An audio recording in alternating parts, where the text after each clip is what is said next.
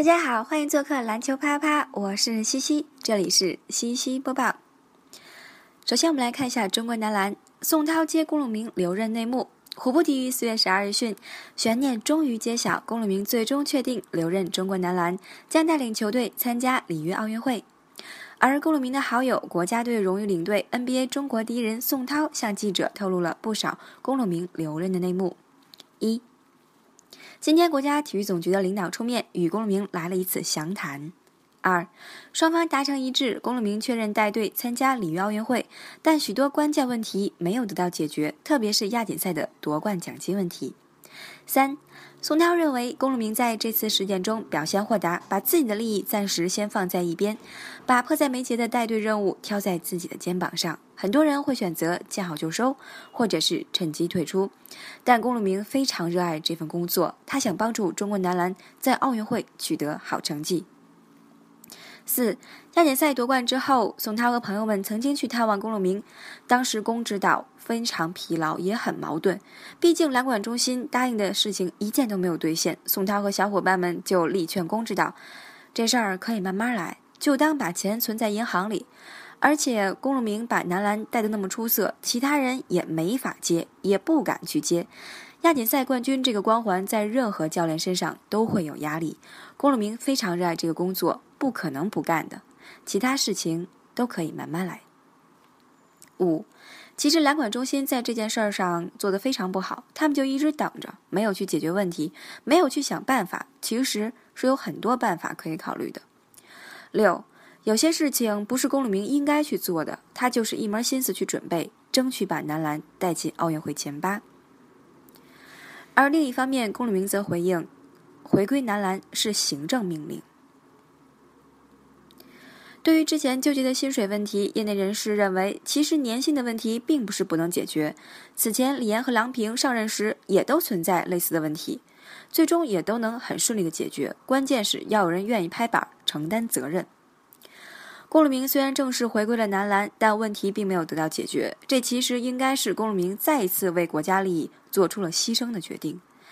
在谈到自己的回归，龚鲁明简单介绍道：“这其实是一个行政命令。”是组织做出了决定，至于其他事情，我只能相信组织会动用智慧去解决。既然说了不是一步就能解决的事儿，那就等着看如何更好的解决吧。我作为一个组织上的人，组织的决定和安排我就要服从。现在这个事情，时间节点赶上了奥运会，很多事情就听安排的吧。而在谈到目前的球队状况时，龚鲁明坦言，目前还人员不齐整，大家也需要一段时间调整状态，时间比较紧。目前首先是要让大家把精力集中到备战工作上。而对于奥运会的任务，龚鲁明则表示，对于中国队而言，在奥运会上本来就是弱旅，我们要去把自己平常的训练水平展现出来。到了奥运会，我们也算有所收获了。解读完中国男篮，我们来看一下 NBA 方面的消息。湖人队球星科比·布莱恩特即将在明天迎来自己的谢幕战。科比的前队友奥尼尔在今天参加节目时谈到了科比在湖人队的历史地位。